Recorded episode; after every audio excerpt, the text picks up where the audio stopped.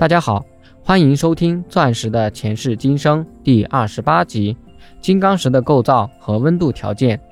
第一个方面是温度条件，依据实验结果，在一千一百四十到一千四百摄氏度之间内，金刚石需要在距离地表一百三十二到一百五十五千米以下的范围才可以平衡生长。如果温度过高或压力太低，金刚石则会转变为石墨。金刚石形成的另一个条件是，它需要结晶于低的氧易度介质中，否则会形成碳的氧化物逃逸。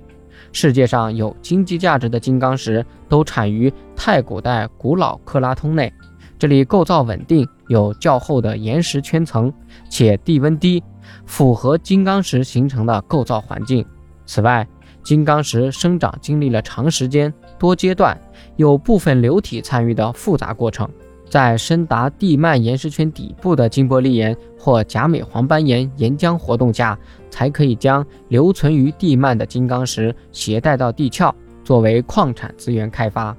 第二个方面为构造条件，金玻璃岩和甲美黄斑岩岩浆活动主要限于大陆克拉通地区。金玻璃岩一般产于克拉通内部，而甲美黄斑岩则产于克拉通边缘。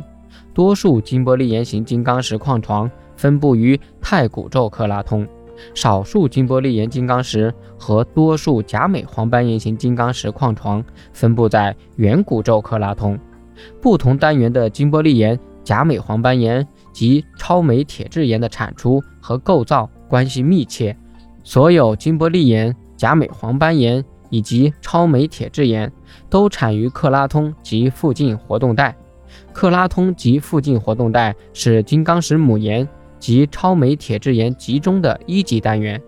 且金玻璃岩型母岩偏向于克拉通内，甲美黄斑岩型母岩偏向于克拉通边缘内外接触带和活动带。在克拉通内，金玻璃岩、甲美黄斑岩及超铁镁质岩。沿次一级活动带分布，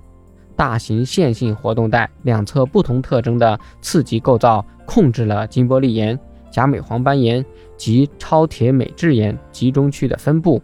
构成三级对应的构造单元。这种次级构造单元表现形式不同，可以呈现多组断裂交汇，或以弧形构造环形断裂带出现。本集播讲完毕，感谢您的收听。